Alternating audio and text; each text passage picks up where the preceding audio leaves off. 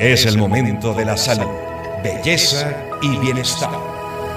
Científicos en Beijing se encuentran realizando un estudio en ratones con el virus GX02V, una variante del COVID-19 que ha mostrado una tasa de mortalidad del 100%.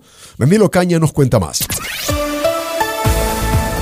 En China, científicos trabajan en un laboratorio con una cepa mutante del COVID-19 que tras ser probada en ratones genéticamente modificados para simular a seres humanos, demostró tener una tasa de mortalidad del 100%. Esta no es una variante nueva, pues fue descubierta en 2017 en pangolines de Malasia. Sin embargo, estos nuevos estudios mostraron que el virus afecta gravemente a los pulmones, huesos, ojos y tráquea. Asimismo, se evidenciaron síntomas como la pérdida de peso, fatiga, ojos completamente blancos y una afectación severa al cerebro esto provocó que los ratones murieran entre 7 y 8 días después de la infección. Otros científicos de la Universidad de Stanford y del University College London han criticado esta investigación por las medidas de bioseguridad empleadas por los científicos a tal punto de llegar a compararlas con las prácticas en Wuhan que derivaron en la pandemia del COVID-19 a finales de 2019. Pese a esto, calificaron el proceso como científicamente inútil.